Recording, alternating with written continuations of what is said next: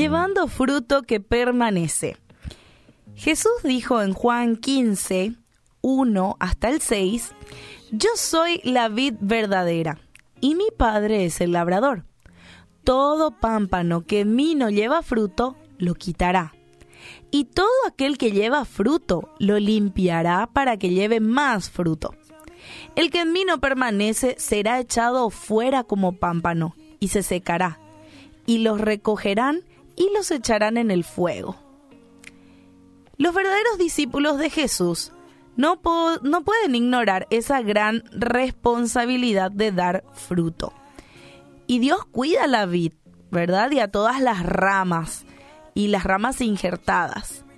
Y, y Él se ocupa, ¿verdad?, de cuidar su vid como aquel labrador. Y también se pone de pie, ¿verdad?, al lado con, el, con la tijera de poda, ¿verdad?, en la mano. Y yo me imagino como un labrador, ¿verdad?, observando con cariño hasta la más mínima evidencia de corrupción o enfermedad, ¿verdad?, que pueda dificultar el crecimiento de, de esa vid. Así que Dios también, así como ese labrador, espera que cada rama dé fruto. Y de hecho es imposible honrar y glorificar a Dios o ser un verdadero discípulo o decir serlo sin fruto. Jesús dijo, en esto es glorificado mi Padre, en que llevéis mucho fruto y seáis así mis discípulos. O sea, dar fruto tiene todo que ver con agradar a Dios, con volverse más como Él. Dar fruto da gloria al Padre. No da, no da gloria al pámpano ahí, a, a, la vid nomás. No, da gloria a Dios. Claro, porque Él es quien es el, el labrador que está cuidando. Y así dar fruto da gloria al Padre. A través de lo que nos estamos convirtiendo, en lugar de simplemente lo que estamos haciendo. Y un creyente que permanece es aquel que ama y teme a Dios, quien teme sus juicios justos y quien tiene hambre de la palabra.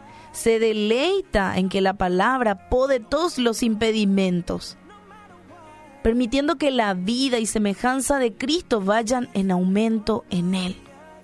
Así que es imposible llevar frutos de justicia sin que su palabra también permanezca en vos.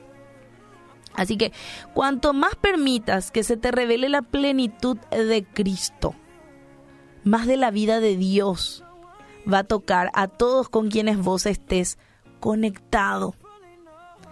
Porque Jesús es la vid verdadera y a través de la vid llega la vida a los pámpanos. Así que si vos no estás conectado con Cristo, con la vida de Cristo, obviamente no vas a dar frutos. Eso se va, se va a quedar ahí. Te vas a secar. Porque Jesús es la vid verdadera. Él es quien nos da la vida. La plenitud de Cristo es lo que te va a dar vida. Más de la vida de Jesús es lo que va a permitir que vos toques a otros también y que ellos vean la vida de Jesús en vos y que ellos sean impactados también por la vida de Jesús. Claro, porque la palabra dice, para que vayáis y llevéis fruto, y vuestro fruto permanezca. Así que mi deseo en esta noche es que vos permanezcas en el fluir de la vida de Cristo y siga dando mucho fruto que glorifique a Dios.